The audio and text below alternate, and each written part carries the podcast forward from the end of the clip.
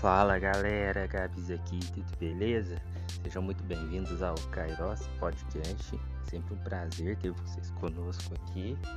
Estamos chegando na área aí com mais um episódio do Grow Up, nossa nova série aqui do Kairos Podcast, que é para falar sobre maturidade e masculinidade bíblica.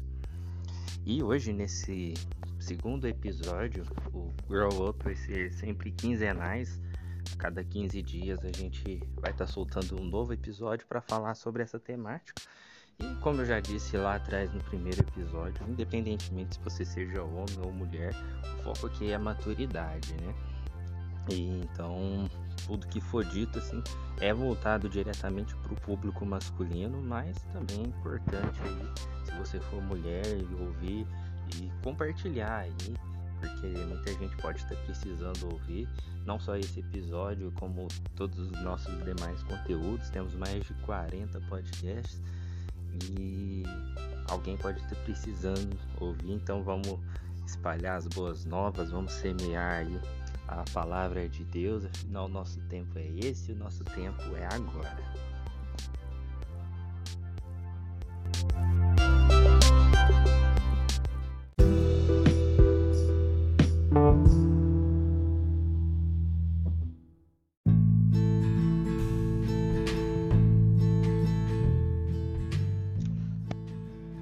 O fato de estar solteiro é algo que amedronta muita gente, simplesmente pelo fato de não saber ficar sozinho.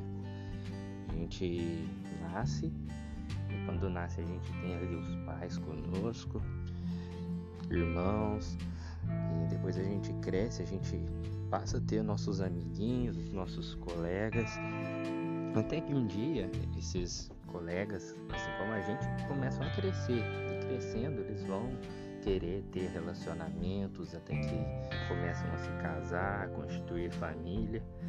E a gente fica com o sentimento meio de que a gente está ficando para trás.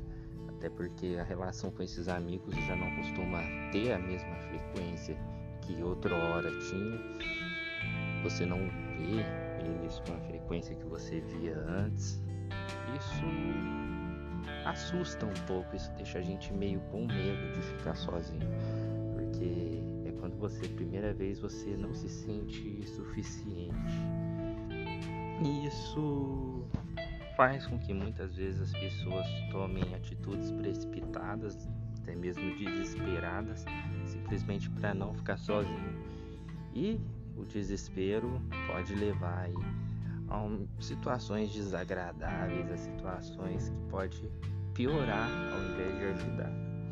Primeiro a gente tem que entender que estar solteiro, assim como a gente já diz no próprio nome, é estar, é um estado, não é uma condição permanente. Hoje você está solteiro, amanhã você vai estar namorando, depois você vai estar casado. O estado não define uma condição permanente. Hoje o dia está de sol, amanhã o dia pode estar frio é sempre um estado, não é uma condição permanente. É uma condição permanente para algumas pessoas, mas isso é tratado na Bíblia até mesmo como um dom de Deus, como Paulo diz lá em 1 Coríntios 7, onde ele fala que digo, porém, que isso como quer pode ser permissão e não por mandamento, porque quereria que todos os homens fossem como eu mesmo, mas cada um tem de Deus o seu próprio dom, uma maneira de um e outra maneira para outro.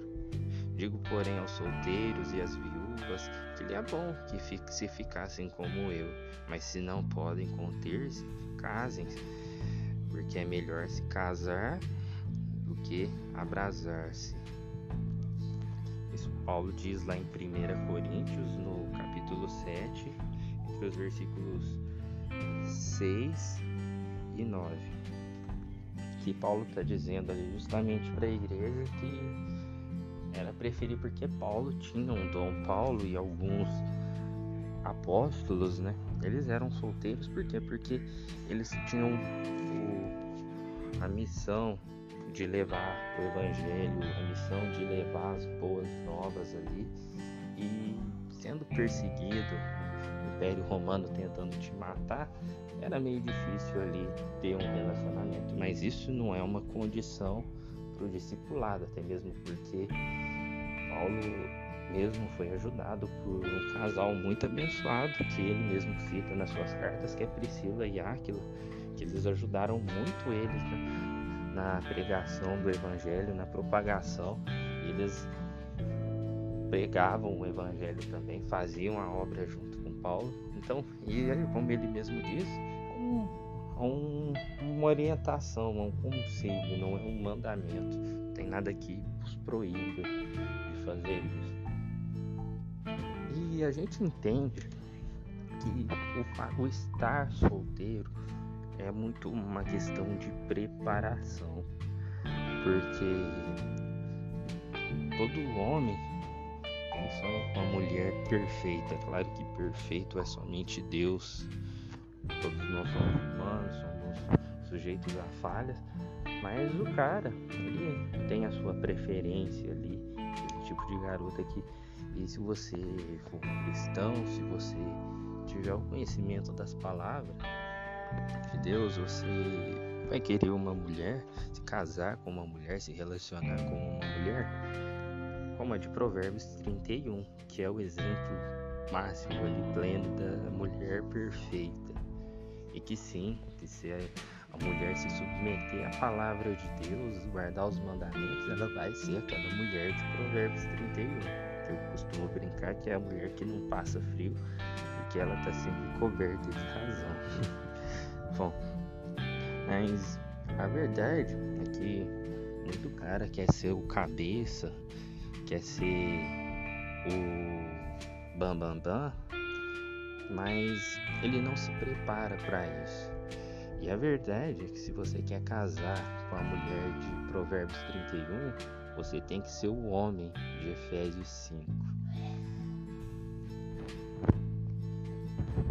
Em Efésios 5, a partir do versículo 25, Paulo diz aos homens: Vós, maridos, amai as vossas mulheres, como também Cristo amou a igreja, e assim mesmo se entregou por ela, para santificar, purificando com a lavagem da água pela palavra, para apresentar a si mesmo igreja gloriosa, sem mácula, nem ruga, nem coisa semelhante, mas santa e irrepreensível. Assim, devem os maridos amar suas próprias mulheres com seus próprios corpos. Quem ama sua mulher, ama a si mesmo, porque nunca ninguém odiou a sua própria carne. Antes alimenta, sustenta, como também o Senhor a igreja Paulo diz o que é o dever, o que é a obrigação do homem. Tem que amar a mulher como Cristo amou a igreja. Então, se o cara quer se casar com a mulher sábia, aquela mulher que edifica a sua casa, ele tem que estar disposto a morrer por ela. E morrer por ela não é simplesmente você pular na frente de uma bala, mas é você se colocar segundo plano. E se você tiver filho, você vai se colocar em terceiro plano. Você comer só depois que ela estiver satisfeita. É você se aquecer depois que ela estiver bem aquecida. E por aí vai. Mas a verdade é que os caras de hoje, a maioria, muitas vezes eles só querem ser servidos, ele acha que ser o cabeça é ser o senhor da casa.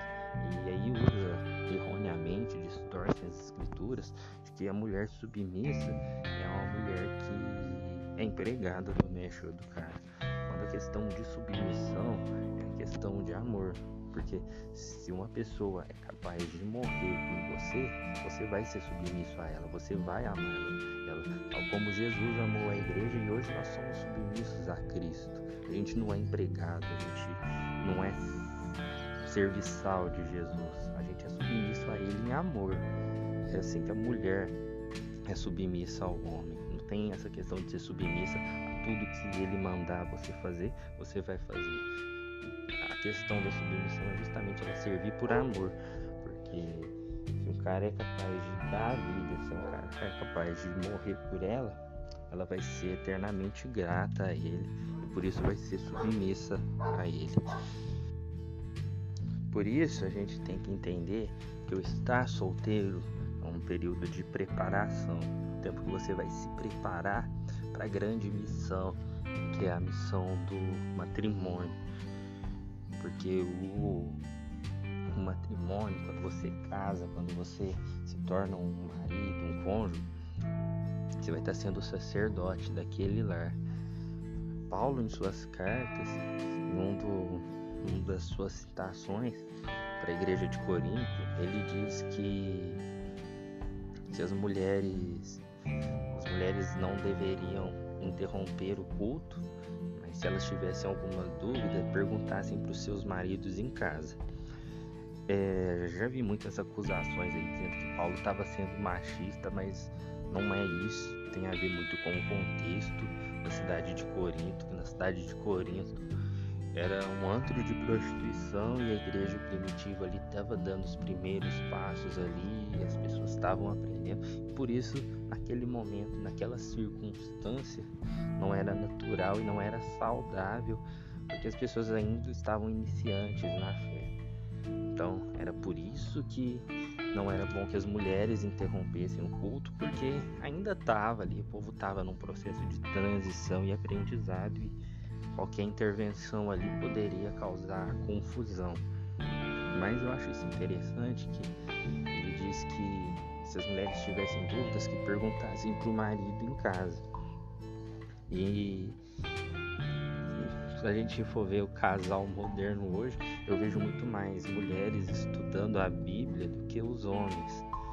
Sabe? Eu vejo muito mais mesmo, assim, as mulheres têm mais sensibilidade para e até mesmo em questão de conteúdo.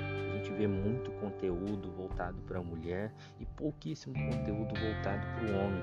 Eu acho que os homens estão bem acomodados, a gente está bem acomodado nessa questão, porque se você vai ser o sacerdote da sua casa, se você vai ser o sacerdote do seu lar, você tem que conhecer as escrituras, você tem que meditar na palavra, mergulhar nos ensinamentos, porque sua esposa tiver alguma dúvida, você tem que ter a palavra ali.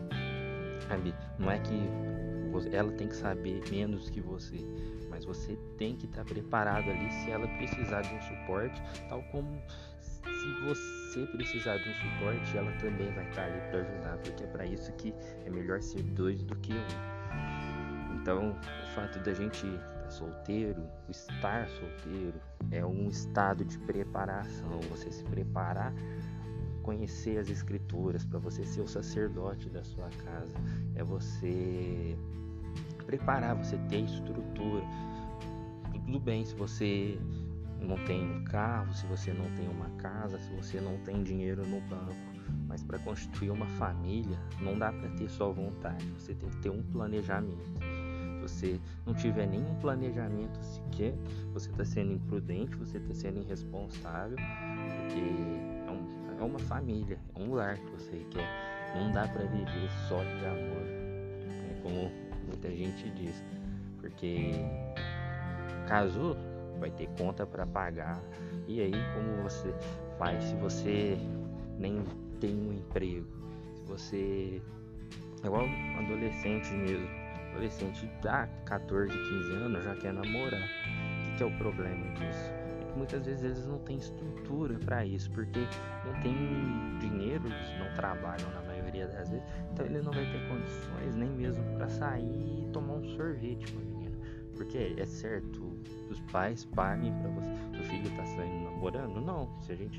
Se o namoro é um preparo para o casamento, é uma fase de preparação, então as coisas já tem que começar ali, a ter uma responsabilidade, porque quando você casa, se deixará um homem, pai, mãe, unirá-se a mulher e os dois serão uma só carne. Então você já tem que ter essa independência a partir daquele momento ali para ter um relacionamento, para ter uma construir algo, né? E juntos construírem algo. Então o, a solteirice é exatamente isso. E você está se preparando, mas não se preparar somente para o casamento. Porque o casamento é apenas um outro estado dessa nossa vida aqui. E a nossa vida aqui ela é finita.